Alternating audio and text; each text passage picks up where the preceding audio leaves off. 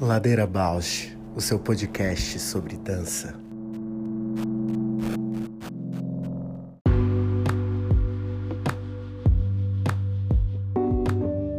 Olá, eu sou a Paula Petreca.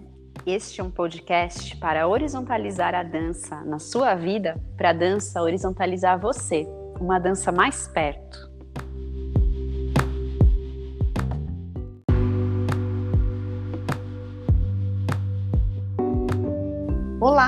Eu sou a Juliana Alves e este é o Ladeira Bausch, um encontro semanal para mover pensamentos de corpo, com temas que nem sempre vão para cena, sem glamour e sem mito.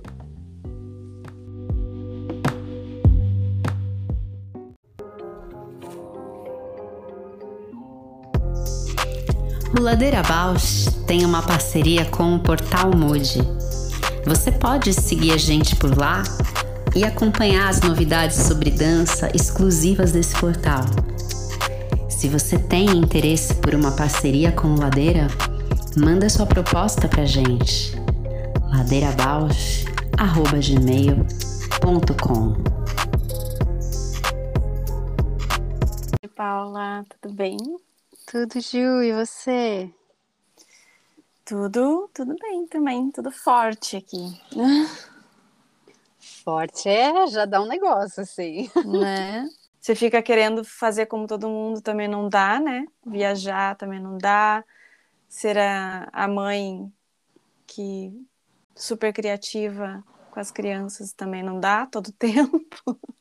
Total, nossa. Acaba ficando sozinha e é muita sobrecarga, né? É incrível como você, mesmo atenta a isso, é, não tem respiro para regenerar tecidos para lembrar disso. Acaba que sobrecarrega mais, né, do que o cotidiano. Nossa, muito, porque é isso, não tem esses, essas redes e esses respiros. Aí é muita solidão. E o interessante, assim, que, a, que as redes, é, elas, elas às vezes entram num canal, assim, de, de dependendo da atenção que você tem nisso, né, dessa, dessas redes de apoio, acabam que criam regras também que cerceiam também a, a própria possibilidade de, de redes, assim. E quem tem é, uma outra rede, né, aí vai pensando assim, tem, acho que tem níveis de rede familiar, que é mais próximo, aí de amizade, né, que é próxima, mas às vezes cria outra dinâmica. Uhum. Com pandemia, isso vai se escancarando, né? Sim. Eu, nossa, eu não, não tenho essa questão específica da rede da maternidade, mas é, num outro campo, né? Nesse campo de que fico eu e minha mãe, nessa coisa de que hoje em dia já está invertendo, né? Eu cuidando dela, assim, em certa uhum. medida, porque ela é muito autônoma. Mas eu percebo essa coisa de, putz, a família toda longe, com pandemia, to, nós duas muito isoladas na nossa cidade, né? É bem tenso mesmo. É, Dá uma eu, solidão enorme. Eu acho que isso se estende para qualquer tipo de vulnerabilidade e cuidado com pessoas, né? Eu acho que uhum. isso se estende é, tanto de quem cuida como de quem é cuidado, né? Todos estamos vulneráveis no papel que desempenha, assim. E, é muito louco isso, é, é uhum. é muito louco. E aí o quanto a gente consegue pedir uns socorros, né, para que essa vulnerabilidade seja compartilhada, porque no final ela é. Sabe que eu estava pensando muito sobre essas, eu falei de leis, né, uhum. é, em diferentes escalas, assim, né. A lei estava pensando muito nessa de uma maneira muito binária, porque é que a gente acaba não não conseguindo fugir disso. A lei do universo, a lei da natureza. Aprende a respeitar algumas, aprende a, a se confrontar com outras, né? Mas sempre num, num lugar de conflito, assim, né? Num lugar conflituoso de, de se relacionar com isso. E essa solidão, solidão é sempre latente, assim. Porque na verdade é isso, né? Tá, essas leis tá, tá na gente, né? Tá em cada um de uhum, nós também. Uhum. Você trouxe agora essa questão das leis. Esse dia, assim, eu tô muito ah, incomodada com o aspecto também jurídico de várias coisas, né? Desse lugar meio que eu sinto, às vezes, o nosso país, mas não é verdade, né? De ser uma terra sem lei, mas não é verdade. É que talvez o lugar privilegiado que a gente habite, é... a gente não se confronte tanto com certos limites de leis, não sei. Estou uhum. devaneando aqui agora. Mas foi que, às vezes, conversando com amigos meus que estão na Europa, nossa, eu preciso exercitar muito uma plasticidade de compreender os diferentes lugares de cada pessoa no mundo, porque eu venho escutando essas queixas, né, por exemplo, em relação à obrigatoriedade de se vacinar, de frequentar lugares com um passaporte de vacinação, o mesmo uso de máscara. E aí o que esses amigos que estão em outra realidade, né, vale dizer, muitas vezes contra-argumenta que o Estado vai tirando as liberdades individuais, né, das uhum. pessoas terem escolhas. Mas, nossa, eu acho que esse lugar é tão tenso, que é o Estado, o que é o individual, o que é o coletivo, porque vendo aqui o que a gente está vivendo, né, onde eu, eu falo dessa terra sem lei, bem entre aspas, mediar o que, que é algo que a minha atitude individual impacta no coletivo, impacta de uma maneira muito grave, né? No caso da pandemia, a gente está vendo isso o tempo inteiro, com esse negacionismo. É, é muito, muito complexo. É enlouquecedor até quando eu começo a entrar nessa reflexão. E parece que tem visões de mundo que não. É isso, né? Que exercício é esse que eu pretendo tentar entender a visão do outro? É, a maioria dos meus amigos aqui vai falar: ah, você não tem que entender, o negacionista é um negacionista. Mas uhum. quando eu encontro uma amiga, né, que mora em outro lugar, que está numa outra condição totalmente outra, falando, eu quero ter o direito de não me vacinar, como é que eu lido com isso? Parece que eu não tenho corpo para lidar com isso. Aí será que eu estou virando uma fascista também? Sei lá, né? Que loucura. Nossa, é uma, uma excelente perspectiva para pensar assim, né? Considerar que sem a vacina, né, não teria diminuído, né, o quanto que a vacina vem comprovando os e se a pessoa pode sim ter o direito, vamos pensar que tem o direito de não não se vacinar, mas também não tem o direito de do outro de estar seguro no, no meio social, né? Pois é, pois é. É que aqui a gente está falando de uma coisa bem radical, mas eu acho que até nessas leis que você trouxe antes, a lei do universo, a lei da vida, a lei da natureza, também tem esses meandros da gente entender é, qual circuito está envolvido, né? Eu cada vez menos estou acreditando nessa esfera individual, embora eu acho que tem muita coisa que é micropolítica, né, e da ação individual que constrói, a dinâmica coletiva, mas nossa, tudo impacta tudo também, de certa uhum. maneira. E aí, quando você traz né, essa, essa inquietação inicial, essa solidão, né, das redes num feriado, a maternidade, poxa, isso é uma coisa coletiva. Claro que o impacto individual que tu sente, eu vou sentir diferente, mas é estamos partilhando isso, sabe? Uhum. Eu fiquei pensando na reverberação, assim, né, de, do dia que a gente tentou gravar e você foi no exame cuidar da sua mãe. E hoje eu tô com as crianças aqui, por exemplo. A Maria acordou um pouco, né, com coriza e ontem ela tava com dor de barriga. E eu falei, bem, vou. Não vou levar para a escola uma que vai expor ela vai expor os colegas, não sei o que é, mas ela sempre tem renite, né? Uhum. Mas, embora todo esse período de pandemia ela tenha ficado na casa dos meus pais, ela não teve nenhuma crise. Muito provavelmente é a primavera chegando e o clima de Curitiba que é uhum. difícil para ela, assim.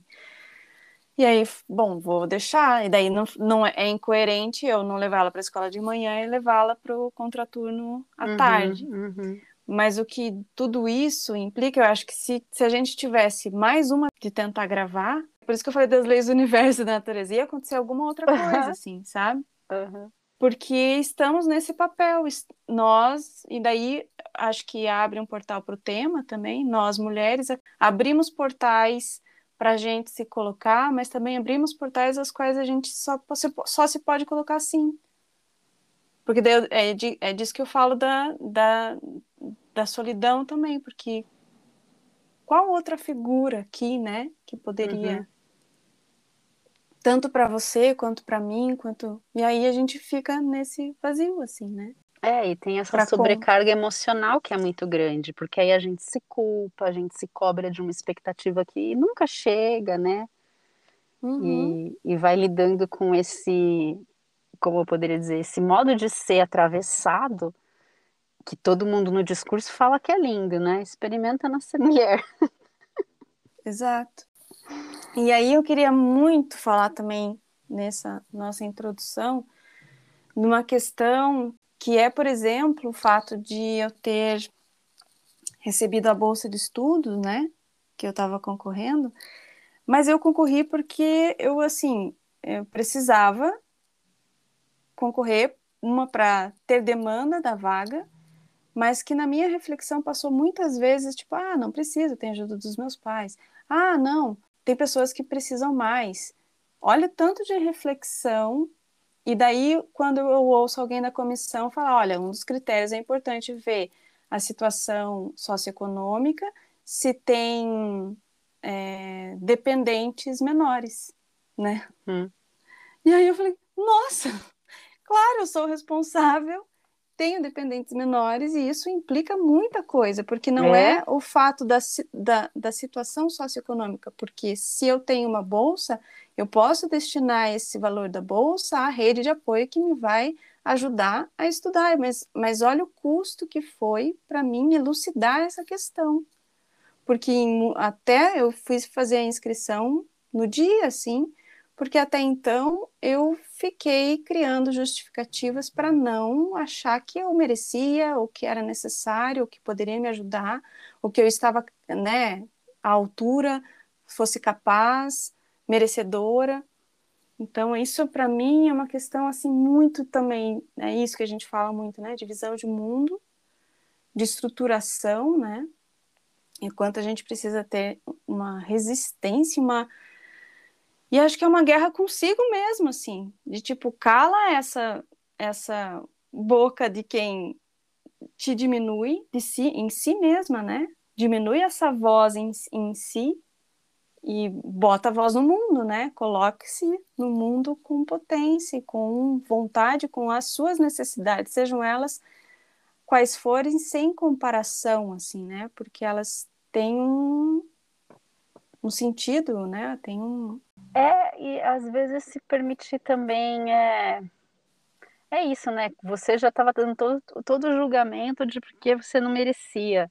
Uhum. Não, permite que também, de novo, né? Compartilhe essa responsabilidade. Vai ter uma comissão julgadora, vai Exato. ter, né? Alguém que junto vai definir quem quem está mais apto ou não a receber essa bolsa agora. Partilhando.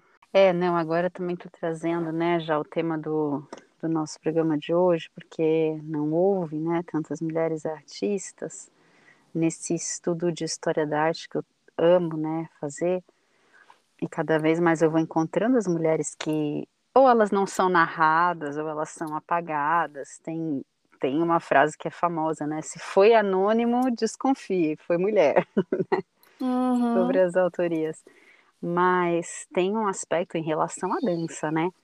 Que é bem marcante numa história hegemônica de bailarinas, que é o marco, né, do fim da carreira, muitas vezes é o casamento ou a maternidade. Então tem um babado aí, né? Que revela, né, grosseiramente as os contextos históricos, as situações, toda a forma de organização de sociedade, né, de escancara tudo isso. Uhum os contextos, os, os, os, lugares, os momentos históricos que estavam se passando. É, e muitas vezes até mais recentemente, início do século XX, né? Aí você pega as bailarinas que tinham filho e depois retornavam, como eram vistas muitas vezes como más mães, né? Mães ausentes. Uhum. Esse julgamento da sociedade. Ai, que não. Nossa, né? Por que, que a sociedade para oprimir a mãe está sempre pronta para oferecer uma solução, um apoio, hum. uma partilha da responsa. é se virem aí, né? É, e para um mundo que cobra, né, essa previsibilidade, o controle, vai ficando difícil lidar com um modo cíclico ou imprevisível ou variável. Outra coisa que, que eu queria falar da, da, da gravação lá, né, do vídeo, que eu acho que mexeu muito também, eu partilhar, né, parte dessas reflexões, hum. e partilhei com a Carol Damião, que é uma atriz, produtora, e partilhei, assim, eu teve um, um dia que eu fui no banho, assim, tomando banho, e falei, nossa, ai, amanhã é dia da independência, né, 7 de setembro, não sei o quê, e, e aquela coisa vendo os vídeos dela, que aponta muito, né, para para mãe solo e veio aquele título assim, a parte do hino nacional, né? Do, dos filhos desse solo, as mães gentil, solo, as mães gentil, daí fiquei vibrando e, e, e, compartilhei com elas. E as facetas que, que abriram dessa reflexão, assim, sabe? É isso que eu falo das leis do universo, ah, o universo ele é poderoso, mas a natureza a gente pode dar uma estuprada ali, dar uma por uhum. aqui na praia de Camboriú é, fizeram, uhum. Você viu? O aterramento, um né? Aham. E aí essas contradições assim muito sutis e simbólicas da, do modo como a gente vai organizando a nossa vida, nossas ideias, as nossas reflexões e e ela faz muito bem a risada quando ela fala assim: ah, eu sou a mãe natureza, então vocês já estão. A gente fala de independência, dia da independência, estão dando também independentes, né? Ela dá uma risada muito cínica, assim. Eu adoro aquele momento, assim, porque o quanto que essa mãe também, esse ser mulher, tá saturado, né? Não sabe mais para onde escorrer. É, nossa, agora eu conectei também com, esse, com um debate, né, que estava meio fervilhando no, umas redes que eu acompanho, acho que é o Leonardo Boff, se eu não me engano, agora estar errada, que partilhou recentemente uma, uma discussão dele ser acusado de racismo, né? E aí ele partilha que não, que de jeito nenhum, como que ele pode ser racista, nananã. E aí ele termina a frase assim, eu fui até criado por uma mulher negra.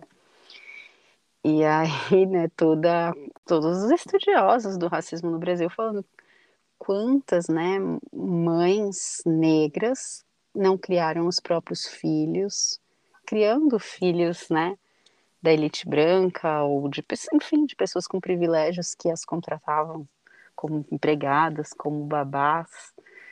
E aí eu estou pensando assim todo essa, esse questionamento, né, e pensando quanto nas diferentes camadas também de, de barbárie que a gente vive, tem aí também essa, essas feridas enormes, né? Mas que existem pessoas que estão lindamente trabalhando, né? É, fazendo, contornando essas, essa história, o movimento com chacoalhões, e é muito na arte, né, que, que isso reverbera bastante. Então fala da nossa convidada ah, de hoje. A Kizzy Fischer, gente. A Kizzy eu a conheci muito jovem, assim, no festival de teatro em Lages. Muito provocadora, assim.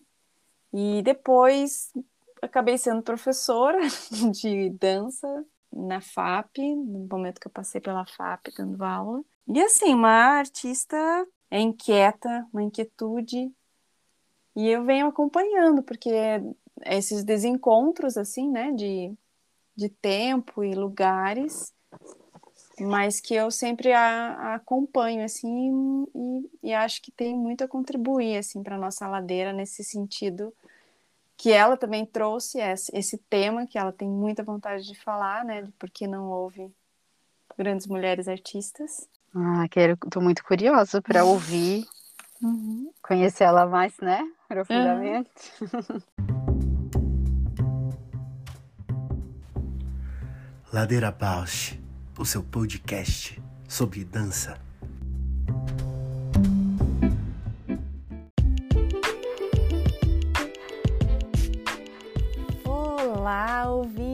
Do Ladeira Bausch. Estamos tão gratas por toda essa escuta Queremos anunciar que agora temos uma campanha no Apoia-se. Caso queira contribuir com algum destes episódios, nos incentivar a continuar produzindo, entra lá no site do apoia.c barra Ladeira. Estaremos lá. Beijo a Bausch! Chegou! Chegou! Kise, lindona, bem- bem-vinda, Ladeira! Obrigada! Já Ai, que animação! Ai, que legal! Agora vai! Vai! Já chegou preparada. Bem, a gente teve uma- um momento de introdução aqui novamente para te chamar, mas estava assim, a gente estava assim, tipo, tava difícil, mas agora você chegou, melhorou. Você estava desanimada? Acho que eu que puxei um pouco. Puxei um pouco a, a Ai, vibração. gente, viver no Brasil, desculpa. Eu ia falar isso. É um pouco triste. É triste demais. Você tenta e alguém puxa ladeira abaixo. Mas, Kizzy, vamos lá. Vamos lá, não vamos chacoalhar. Vamos, Vamos dar um chacoalhão. Vamos lembrar da Elsa da, da outra vez. E assim, conta pra gente, Kizzy, quem é você? Se apresente pra gente. Quem sou eu? Então tá, vamos começar. Quem sou eu? Eu sou Kizzy Fischer, Kizzy Amarante Fischer. Eu sou uma jovem artista, é, nascida em Lages, Santa Catarina. Eu sempre falo isso porque Lages é um lugar assim muito importante é, para mim e é que tem uma vida cultural interessante também. Eu fui, depois de um tempo, descobrir que, na verdade, é, isso vem lá dos, dos anos 70, 80, ali no final da ditadura militar. Lages foi um polo super importante da esquerda, assim. Hum, sabia. E é, ele foi, foi uma, uma das cidades que foi testada a democracia participativa. Olha E- só. E daí, por isso, hoje em dia eu entendo aí que tem uma galera que eram os pais da, da galera que fazia teatro comigo, que já tinham feito parte desse movimento. Então, tinha muita coisa, né? Tinha um festival, infelizmente não existe mais, até onde eu sei, né? Por questões financeiras, mas tinha um festival chamado FETEL, que existiu, acho que por uns 30 anos. Aí, quem sou eu? Morei em Curitiba, os lugares que eu morei fazem bastante diferença, né? Morei em Curitiba por 10 anos, eu estudei teatro, sempre ligada assim com, com o corpo, é, pouco interessada em texto, devo dizer. Estudei também na UDESC, fiz um, um mestrado lá em teatro, e hoje em dia eu vivo em, em Berlim, faz seis anos, e eu tenho um coletivo aqui de, de teatro, performance, seja lá Deus o que for isso, chamado Abanaiá. Muito lindo você se apresentar e trazer o espaço, a, a história do espaço onde você. Que, que te constitui, né? De certa forma. É lindo, porque acho que tem muito. Olha só, a ponte que está se fazendo com a nossa introdução. Porque a gente estava falando de leis da natureza, leis do universo, e aquilo que a gente vai vibrando, vai se construindo e se relacionando com isso, assim, né? Quem a gente vai sendo nessas relações. E na ladeira? Sim. Conta pra gente. Achou que eu não ia fazer. Se peguei? Olha, eu sou na ladeira, eu sou a que vai rolando e vai é, vai indo por onde os caminhos vão abrindo, eu vou me metendo e eu meio que não sei o que, que eu tô fazendo e eu vou indo. Eu tenho uma. Quem que falou isso? Foi uma pessoa da Companhia Brasileira de Teatro, acho que foi. Agora não vou lembrar quem foi, mas a pessoa me falou. Kizzy, você é uma peixinha mesmo, né? Você vai, o rio que for abrindo ali, você vai entrando e eu não sei, assim, eu vou rolando ladeira abaixo, com certeza, é, aos trancos e barrancos, e, e vou me metendo aí no que, no que dá, do jeito que dá, Uhum. e, e meio que fazendo tudo ao mesmo tempo e tentando sobreviver. É isso. Ai, Jesus! E conta pra gente, Kizzy, o teu, o teu trabalho aí, aquele que você mandou pra gente ver, né? Uhum. Conta pra gente o que que isso tá vibrando contigo hoje, né? Essa força desse coletivo Abanaiá. Abanaiá. Qual é o trabalho que vocês estão mais reverberando hoje? Então, esse, esse trabalho que eu mandei, acho que eu mandei só o trailer, né, para vocês. Uhum. Uhum. É, se chama Weekend with Morning. E é louco, assim, porque eu comecei esse trabalho numa residência é, em Curitiba.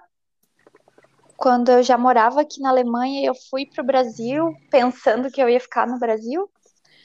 É, mas já tinha rolado o golpe e tal, e aí não aguentei. Mas eu comecei esse trabalho sozinha, é, no 20 Minutos Ponto Move, que é, que é uma residência super legal, assim, um programa de residência super legal. E aí eu voltei para Berlim e consegui formar esse coletivo que era um sonho, assim, desde sempre, né? Eu sou de, de, de Lages, é, é, tem uma pira, assim, de teatro de grupo muito forte até hoje, assim. É, a gente dá muito valor, assim, para o coletivo, para o grupo, assim. É uma, é uma coisa que eu aprendi desde cedo, assim. Eu não não me vendo assim como artista solo, não tenho esse interesse assim individualista.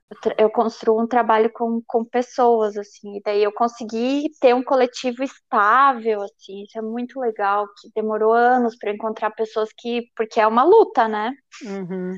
A gente tá há quatro anos juntas e, mas voltando ao trabalho, é uma perform uma palestra performance lecture performance sobre gemidos, e aí a gente fala 15 minutos e geme 45. e, e aí a gente tem uma partitura, assim, de, de gemidos, e a gente construiu esse trabalho mais ou menos em dois anos, assim, devagarinho, devagarinho, e ele é o, o nosso principal trabalho, assim. Uhum. É, e é uma. A gente trabalha com comédia, né? Uhum. Então, então é, é, assim, a gente brinca com o mundo da, da, da pornografia e pós-pornografia, e, mas de um modo bem engraçado, assim. E que tem muito a ver com o feminino, né? Que tem a ver com essa o poder gemer, o poder estar. E eu acho que é aí que a gente pode entrar no nosso assunto, né? O, essa questão do, desse trabalho dos gemidos de gemer 40, 45 minutos e falar o texto em 15 minutos. A, a, a, diferença da proporção, né? De, de lugar, lugar de fala, lugar de se colocar, assim. Que eu acho que tem a ver com o que a gente quer tocar nessa questão das mulheres, né? Das artistas mulheres. Como que reverbera, como que tem reverberado aí esse, esse trabalho? Se você sente diferença quando você apresentou aqui, né, quando você começou é, uhum. no 20 minutos ponto move e tem diferença ou como que está reverberando esse trabalho aí? Então, acho que bom, a principal diferença é que no 20 minutos ponto move eu pude apresentar só para um público pequeno, assim, né? É, de colegas, assim, uhum. e, e aqui a gente apresentou ele bastante em vários formatos, 10 minutos, 20 minutos, e agora como uma peça longa. E é um público é, que também é sempre o meu, meu objetivo atingir, que é um público não de artistas, né? Uhum. Claro que tem artistas na, na plateia, mas é um público civil também. Ah, Berlim é uma cidade super aberta, né? É, assim, famosa pela cena de, de, de sexo, de clube de sexo. Até surgiu, esse trabalho surgiu porque eu trabalhava no clube de sexo e fetiche. E, esse mundo todo, assim, do, do, do enfim, o mundo da sexualidade, assim, é, é foi bem chocante para mim, assim, chocante num bom sentido, de eu me sentir aberta. E é louco, assim, porque por mais que seja um lugar aberto e muito livre, tem essa coisa do nudismo que é muito presente, as pessoas mesmo assim vêm conversar com a gente depois da peça, assim, até o pessoal bem modernoso, que se sentem é, uma liberdade ver aquilo, assim, muito grande, essas mulheres que estão gemendo porque escolheram gemer no palco e não porque, porque alguém está demandando delas o gemido, né? Na pornografia, a, a, bom, tudo na pornografia, na pornografia mainstream é demandar das mulheres um lugar bizarro, né? E, e, a gente brinca com isso, a gente leva isso até as últimas consequências, assim, a gente, ah, vocês querem ver a gente gemendo? Então tá, vai, três mulheres vai subir em cima do palco e vamos gemer só que a gente não vai gemer um pouquinho, vai gemer até. e aquilo vai se transformando em várias coisas, assim, então passa, eu acho que o público também passa por vários lugares assim de desconforto, de, de riso, de vergonha alheia, uhum, ou de desconcertada, riso, né? Sim. e, enfim, as pessoas falam que elas saem com vontade de gemer, que elas ou que elas nunca que elas não se permitem assim usar a voz delas dessa forma e que depois elas elas experimentaram isso. Até uma mulher veio falar comigo, foi muito engraçado. Ela falou: Olha, é, eu sou lésbica e eu sou muito feminista. E eu fui ver uma performance de vocês a primeira vez, e daí eu fiquei meio em dúvida sobre a performance. Aí eu resolvi vir uma segunda vez. Aí na segunda vez eu gostei muito. Aí eu fui uma terceira vez e levei seis pessoas. para confirmar se eu estava gostando ou não. Muito bonitinha. Ela falou: agora eu sou fã de vocês. Que bom. Enfim, daí é, acho que a gente brinca um pouco também com esse lugar assim de, de, de se colocar como objeto também, mas é, não, não brincar com esse lugar de eu me colocar como objeto de alguma de algum olhar ou sexualmente, né? Mas eu brincar com isso, assim. E aí a gente tem também um técnico de, de som, luz e vídeo que está em cima do palco com a gente. E ele é tipo o nosso escravo sexual, assim. Ele fica trazendo microfones pra gente. Nossa, muito rico, né? De coisas simbólicas e e fico pensando também na, na, no corpo, né? Eu acho que é muito esses efeitos que você fala que aconteceu em algumas do público assim, e até fico pensando no teu corpo, né? O quanto esse trabalho pode o gemer por 40 minutos pode abrir muitas coisas e o quanto para o espectador também, né? Uma, uma, uma prática mesmo, né? De corpo, ouvir Sim. alguém gemer por 40 minutos. Um trabalho incrível. Sim, a gente começou, assim, a gente se uniu e aí começou a fazer esse trabalho, né? E aí a gente, é eu, a Rafaela Marques, que é brasileira. Uhum, é, é, que estudou em Curitiba, também morou em Curitiba. E aí a Teia Vaitinen, que é finlandesa, e hoje em dia também tem a Yai Kabar, que trabalha com a gente, que é a nossa dramaturga. Mas quando a gente começou com a Teia, assim, a Teia era bem finlandesinha, durinha, assim, toda tímida e toda assim, recatada. E aí foi muito engraçado esse processo de transformação dela, assim, muito engraçado, é, de tanto gemer ela foi se transformando assim de um jeito muito legal, né? Não que não que a gente espere assim no Abanayá que a gente vá viver é, experienciar o nosso corpo, a nossa sexualidade ou o nosso humor da mesma forma, assim, são quatro mulheres totalmente diferentes, né? Sim.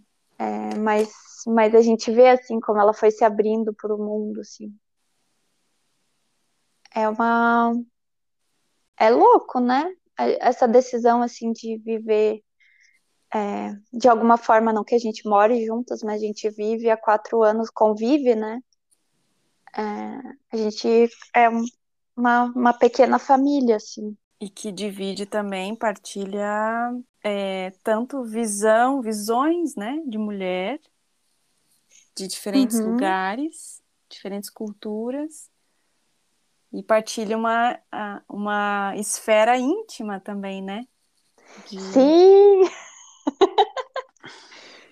Sim, isso foi muito louco no começo, assim, era muito. A gente até fala sobre isso, faz. É, agora vai fazer quatro anos que a gente geme juntas, mas eu dificilmente. É... A gente geme juntas. é, dificilmente eu, eu produzo um gemido é, que é parecido com o gemido que eu produzo é, no ato sexual meu, assim. Uhum. Eu não, eu não consigo. Eu tento, tem um momento que é reservado da peça para tentar isso, assim, mas é muito, é muito doido. É uma intimidade, não é intimidade, ela é performa, performada, é, mas às vezes ela é teatralizada. Ela bebe dessa fonte, mas também não dá para ter certeza.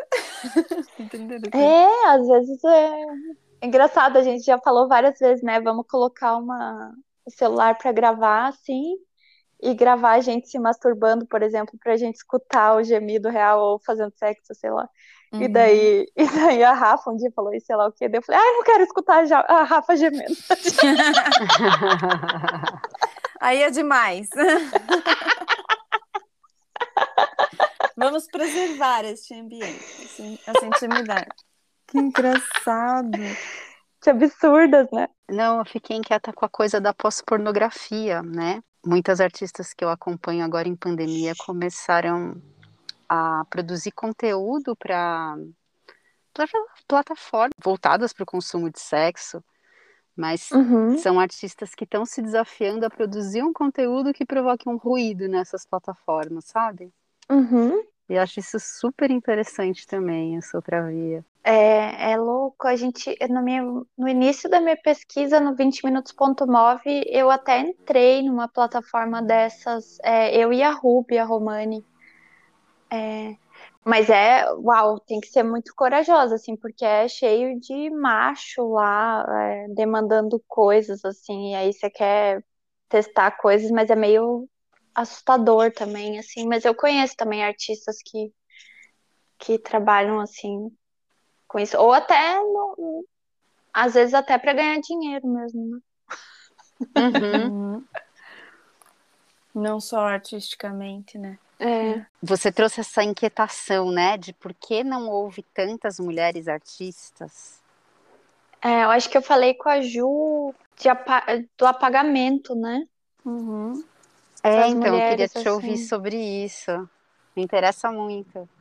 É, esse foi é o motivo da, do Abanaiá existir, assim, nós somos só mulheres, a gente trabalha com, com uma pessoa é, que se identifica com, com o gênero masculino no palco, assim, mas geralmente a gente procura trabalhar só com mulheres, é, justamente para nos proteger desse tipo de, de, de, de, problema, assim, né? De às vezes você é, criar um trabalho, é, você dedicar o seu tempo, você é, é altamente qualificada, você é talentosa, é, e de repente, quando o trabalho explode assim, ele ganha uma visibilidade grande, de repente o discurso muda completamente e você já não é mais é, quem criou aquele trabalho junto, você não é mais, você desaparece das entrevistas, desaparece do, do das manchetes, o seu nome desaparece, assim.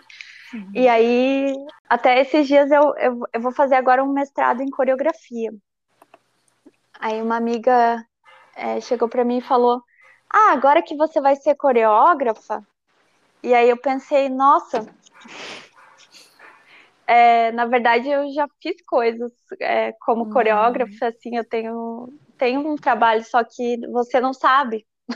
Uhum. Porque foi. Não, não, meu nome desapareceu. Uhum. E, enfim, eu acho que, tipo, eu passei já muita raiva, assim, mas hoje em dia eu faço um trabalho que me interessa muito mais, assim, e eu tenho também é, como eu disse, assim, eu não consegui construir uma, um coletivo com elas, assim, onde eu tenho extrema confiança, assim, nelas, e eu, eu sei que cada uma de nós é, dá muito valor, assim, uma para outra. Acho também que eu aprendi muito, assim, ainda tem que aprender mais, eu acho que é uma coisa que a gente infelizmente não faz muito bem. Vocês podem me contar o que, que, vocês acham, assim, mas eu acho que a gente não cuida muito dos contratos que a gente assina, assim. Total. Uhum. É, acho que isso tem que ser bem mais esmiuçado, assim, antes de começar um trabalho, qual a sua posição, o que, que depois o que, que vai ser feito com a sua obra, de quem é essa obra, é, o que, que acontece, dinheiro que entra depois também. Os direitos, né, por, é. né, pelos papéis desenvolvidos, desempenhados. Nossa, é, ressoo muito contigo sobre isso, assim, o quanto que, assim, posso estender isso, né, pro sei lá, pensando na. A gente já falou disso também, né? De educação financeira, educação, planejamento de carreira, modos de, de encarar né, o profissionalismo da dança, o quanto você vai seguindo assim, né? E numa ingenuidade, isso vai te formando quanto profissional, essa ingenuidade do, daqueles que já estão à frente do teu percurso, assim. Eu, eu ressoo muito, assim, eu tenho várias histórias, assim, de, de muita ingenuidade minha, assim, em relação a esses contratos, valores, é, papéis, e até hoje eu peco muito com isso, assim, sabe? De não conseguir delimitar muito e ficar sempre no receio de que se você se posicionar limitando ou é, questionando né, os, os limites dos papéis, você eu vou acabar perdendo aquela oportunidade, assim, né? Sempre com essa sombra, com esse medo de, de perder a oportunidade do trabalho, enfim, né? É, total. E assim, eu não vou dizer que eu é, superei completamente, assim, eu até agora eu trabalho às vezes sendo paga de um jeito ridículo, assim, com medo de, de me colocar também, mas é engraçado que quando eu me coloco, dá certo. Eu Uhum. falo, ah, por esse valor, por exemplo, eu não vou fazer. Aí a pessoa fala, ah, desculpa, mas é esse valor que tem. Deu, então tá bom, obrigada. Daí a pessoa manda um e-mail no dia seguinte, ok, eu consegui. Desculpa, é muito pertinente falar disso, assim, ainda mais nesse com esses temas que você tem tocado, né, que você tem levantado, é muito, tem muita pertinência entrar nesse assunto, assim, porque é uma questão de maturidade também de encarar mesmo a profissão e que eu acho que, por exemplo, na minha experiência, a dança, ela tá, sempre vem nesse lugar da técnica sempre mais sobreposta, ou da formação sempre mais sobreposta do que o profissionalismo, ou daquele que ensina a ser, ser ter, o dono da verdade, ou aquele que é o coreógrafo ter uma hierarquia, aquele que é o diretor também responder pelas, pelas minhas escolhas, enfim, sempre tem algo muito obscuro nas relações, assim, né? É, eu acho que isso é muito louco, né? Como às vezes o artista se vende assim como um artista espiritualizado ou sei lá o quê, que trabalha com não sei o quê, não sei o que lá, e aí tipo a pessoa vai e puxa seu tapete assim do jeito mais sujo possível, ou é...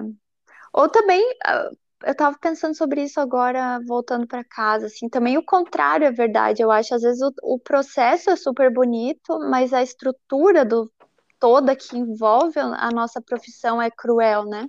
Uhum. Porque a gente tá no tá embrenhado assim no sistema neoliberal tanto quanto qualquer outra profissão, né? Uhum. Então a precariedade assim que a gente trabalha é, é até maior, né? Às vezes é, de a gente ter que fazer é, tripla jornada de trabalho, é, mesmo sem ser mãe, digamos assim, no meu caso, né? Ter que estudar alguma coisa, ter que trabalhar numa outra coisa e daí no tempo livre fazer o meu próprio trabalho, assim. Mas às vezes o processo em si, às vezes é, é um processo bonito, assim, e contra tudo isso. Reforço ou tento, não sei se você tem assim uma argumentos mais teóricos assim, né, ou que você deste tema assim, mas eu acho que, que não é só dos artistas, né? Isso é bem específico da mulher, da mulher artista, né? Que toma esse lugar tanto por essa essa questão que você também traz de já que se a gente gemer no palco é objetificar o corpo da mulher, então vamos objetificar, objetificar o corpo da mulher para questionar essa questão, assim. Eu acho que, que a mulher, ela, ela já vem ecoando esse sistema e ecoando esse, esse lugar, né? Que se submete a péssimas condições de trabalho, a tripla jornada, a relações uhum. hierárquicas, abusos de poder, infinitas coisas, né? E que só vão replicando né, dentro da história da arte, né? Tudo isso, sim. Sim, sim, super. Mas eu acho que isso já é, é teórico o suficiente, né? O que você uhum. diz, assim. É, é isso, assim. Eu agora você me fez lembrar de um caso aqui. É engraçado, assim, né? Porque agora tá super na moda, né? É, vários temas, assim, que estão que estão na, na moda, o tema das minorias em geral e tarará. E aí rolou aqui um escândalo, vários escândalos já, mas às vezes os teatros, assim, um, um, teatro grande, estatal aqui, porque aqui existe essa coisa de teatro estatal e tal, subvencionado pelo governo e ganham muito mais dinheiro que a cena livre, né? É, a cena independente. Uhum. É, assim, do chefão do teatro falar é, abusos para todos os atores, assim, ah, todos vocês vão estar nesses cartazes enormes na rua, menos ela que é velha. Uhum. É esse tipo de coisa. E, assim, mas as peças todas sobre. sobre feminismo, sobre isso, sobre aquilo. É, eu lembrei agora do daquele trabalho do Yves Klein, né, que tem o que as mulheres pintam de azul o corpo e, e carimbam uhum. o, e agora a Bia Figueiredo também fez um, um, um, trabalho um pouco nesse sentido, mas o quanto que hoje em dia não cabe mais, por mais que a gente ainda veja ele como dentro da história, um trabalho de performance, arte contemporânea, né? Uhum. Mas o quanto que hoje não cabe mais, e tem mulheres que, que começam a trazer o próprio questionamento atualizando essa maneira de colocar o corpo da mulher ali, né? numa obra Sim. recente, mas que, que de certa forma estava só é. reforçando é. essa questão. Uhum. Porque eu acho que depende muito sempre assim, né, de, de onde vem esse desejo, né, de quem quem tá querendo ver isso, quem quem né, tem toda a discussão dos, dos diretores de cinema, é, homens é, terem uma fixação em, em, gravar cena de estupro, né? Uhum. Tipo, não, obrigada. Prefiro outro lugar. É, que coisa, me deixa. Uhum. Tipo, as mulheres diretoras querem fazer outras coisas, né? É. E as atrizes, principalmente. É, isso que eu queria falar, assim, depende de onde vem, de que quando as mulheres decidem se colocar no lugar, assim, é, na obra delas é legítimo, né? Eu acho. Mas quando é de um. De um quando você tá tendo que se submeter, assim, a alguma coisa. Mas, enfim, acho que ainda tem muito, né? Eu acho, e eu ressoo contigo nessa questão, e acho que o Ladeira vem muito disso também, né? De, de se unir, assim, para ter voz mesmo, né? Para dar voz, ter voz e, e falar dessas coisas pouco faladas. Que a gente também tem que encontrar essa nossa voz, né? Aprender a, a falar que, é, de um modo que seja nosso, assim, que não seja uma reprodução desse modo patriarcal de se comunicar, desse modo patriarcal de dirigir um espetáculo, uma performance, desse modo machista, assim, a gente não Acho que a gente não quer reproduzir isso, mas a gente ao mesmo tempo não foi criada para se colocar, assim, para dizer: Oi, eu sou Kizzy Fischer, eu sou diretora, coreógrafa, caralho que seja, sou performer do coletivo Abanaiá, é esse o trabalho que eu carrego e que eu tenho, essa é a minha história.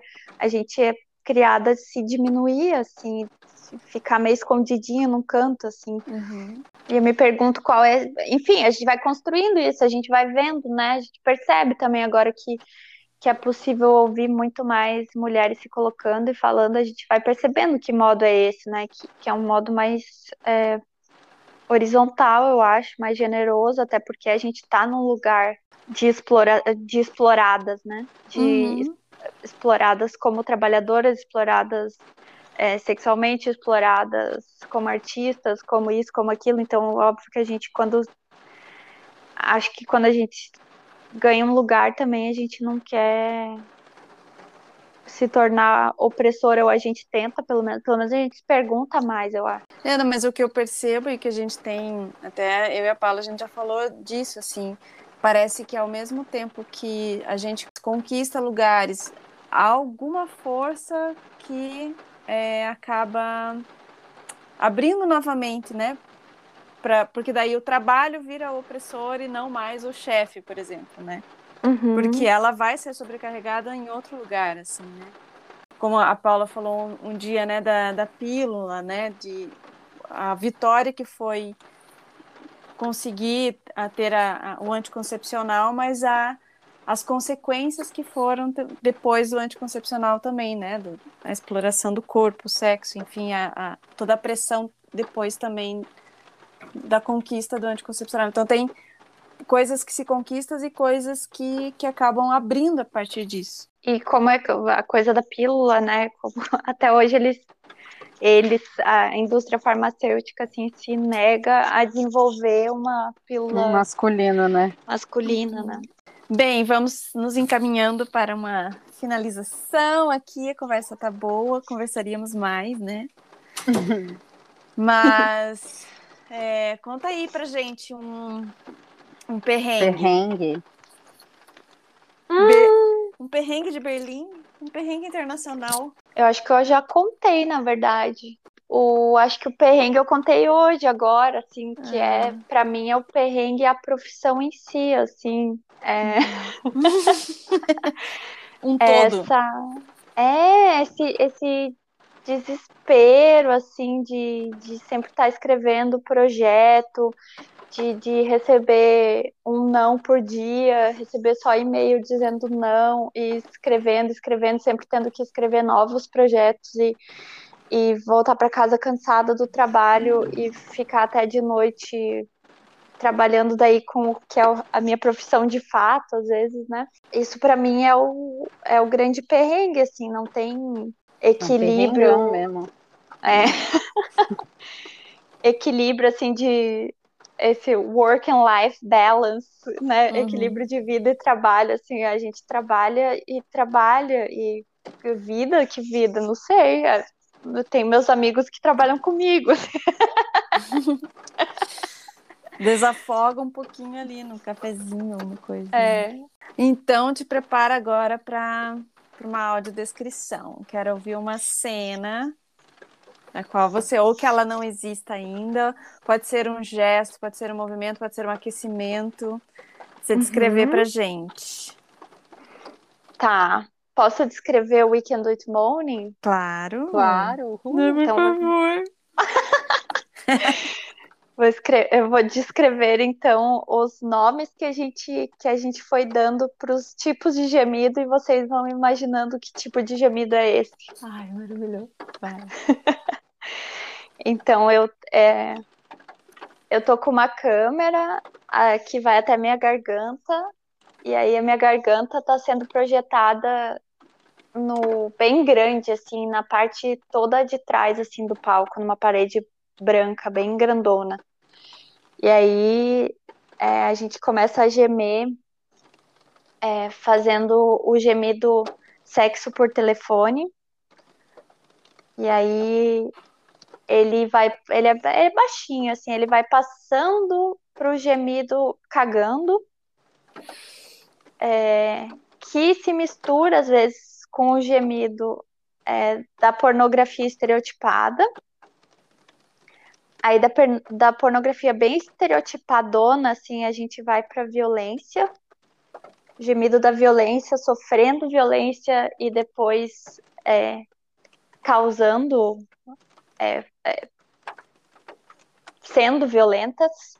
Uhum. Aí a gente começa com um gemido é, que é ao mesmo tempo, assim, que, que ele perde o tempo de um gemido normal, ele é um a pausa é sempre um pouquinho mais longa e é exatamente a mesma pausa, assim, então é um gemido robótico, assim. Aí é, a gente faz um som com as bochechas que eu vou fazer, espero que vocês consigam ouvir, que é mais ou menos assim.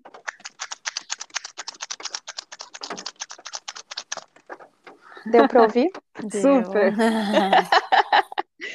De dentro desse som da bochecha, a gente é, é, a gente faz uma pausa e a gente fala: que foi?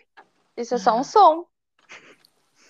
Aí a gente volta pro, pro som das bochechas. Desse som da bochecha vem o gemido pornográfico de novo, que passa pro gemido cachorro,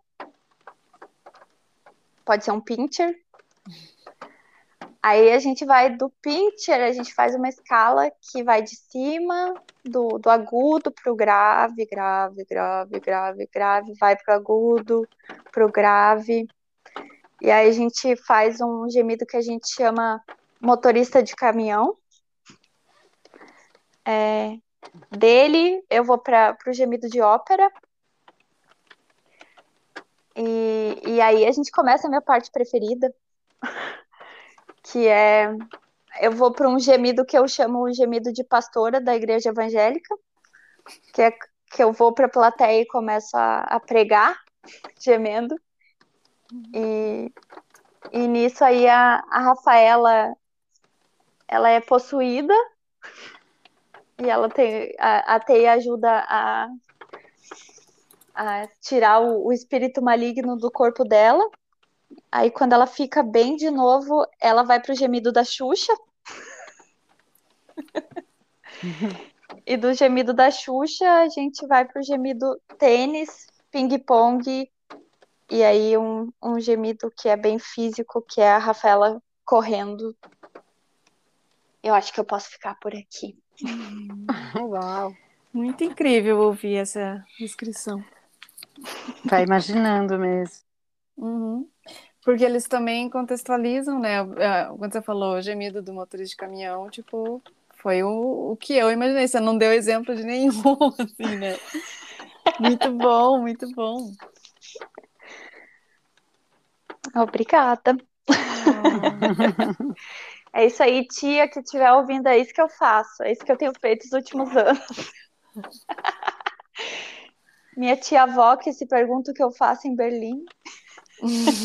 Agora ela pode saber, pronto. Pode sentir, inclusive, ouvindo. É. Kizzy, muito obrigada. Nossa, um prazer enorme te ouvir. Mudou aqui o meu, a minha vibração mesmo, assim, tá? Oh. Modificou aqui o, o gemido. Ai, que bom. E é, e daí, se você quiser deixar os seus arrobas, contatos, divulgar alguma coisa, este é o momento.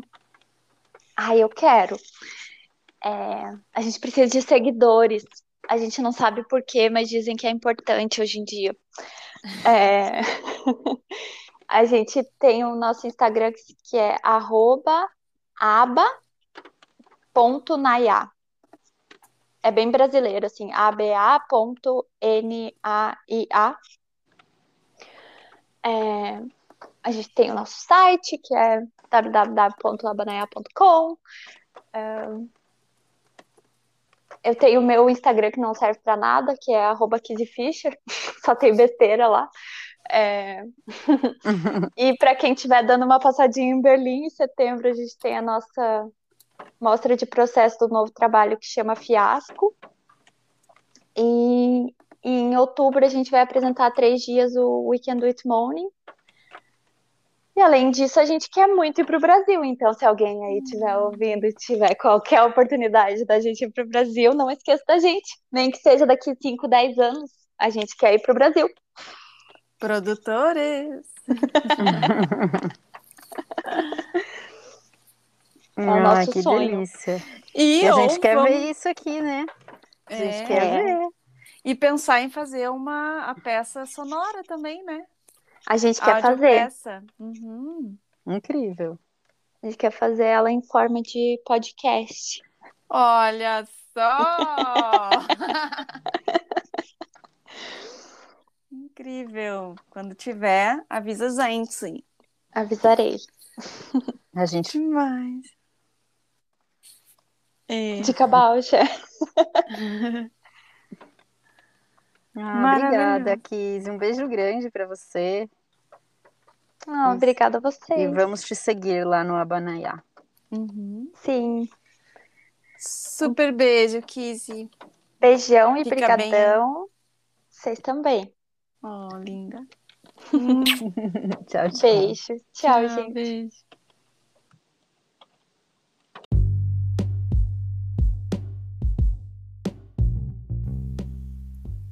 O Ladeira Bausch é uma produção independente por Deusas Produções. Curadoria, gravação, edição de som e capas por Juliana Alves e Paula Petreca. Voz da vinheta de Fernando de Proença. Produção fica a encargo de Moira Albuquerque.